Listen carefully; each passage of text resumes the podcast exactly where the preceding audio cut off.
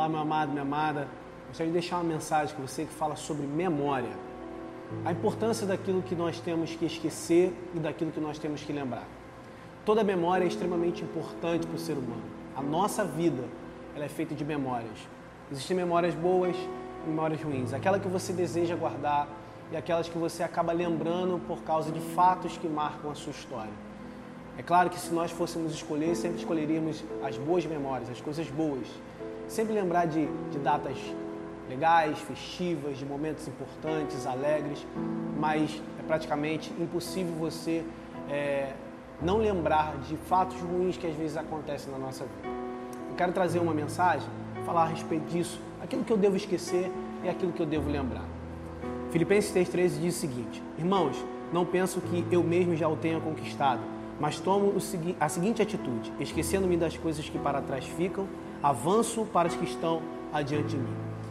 A primeira coisa que Paulo nos ensina aqui no livro de Filipenses é que nós temos que esquecer das coisas que ficam para trás. Esse é um passo extremamente fundamental. Você esquecer aquilo que passou. Não é para que você possa realmente abandonar ou deixar para trás fatos importantes, mas é que quando nós ficamos presos a, a atitudes que ficaram para trás, aquilo que não nos acrescentam mais, nós somos impedidos de seguir adiante de ir adiante. O Paulo ensina que eu só consigo dar o próximo passo, avançar, quando eu primeiro esqueço as coisas que ficaram para trás. Entenda, querido, que quando você esquece, quando você abandona aquilo que não te acrescenta, aquilo que faz parte de uma outra época, de, uma, de um outro tempo, de uma outra situação da sua vida, você começa a estar apto a construir novos futuros, a construir novos tempos na sua vida. E Paulo diz o seguinte: avançando para as coisas que estão adiante de mim. Ele não está falando de um futuro muito distante, ele não está falando de um futuro muito longe, ele está falando de algo que está adiante dele. Isso é, o que eu aprendo é que passos pequenos já me colocam distantes de, de passados que me aprisionam, de passados que me fazem ficar estagnados, agarrados, presos a coisas que não me levam a avançar. Então, querido, Entenda uma coisa: para que você possa romper, para que você possa alcançar um futuro, para que você possa avançar para as coisas que estão adiante de você, você precisa colocar um fim e esquecer nas coisas que ficaram para trás. Outra coisa que eu aprendo está em, em Lamentações de Jeremias, capítulo 3, versículo 19. Olha o que, que diz o texto: Recordo-me da minha aflição e do meu delírio, e do meu profundo sofrimento, do meu enorme pesar.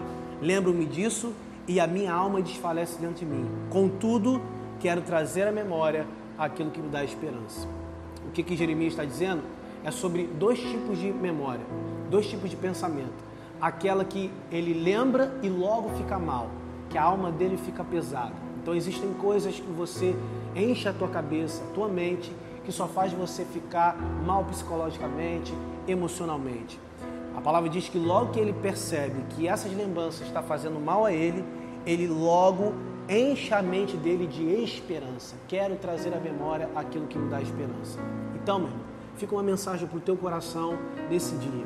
Guarde algo que o Espírito Santo quer falar com você, quer conversar com você nesse dia.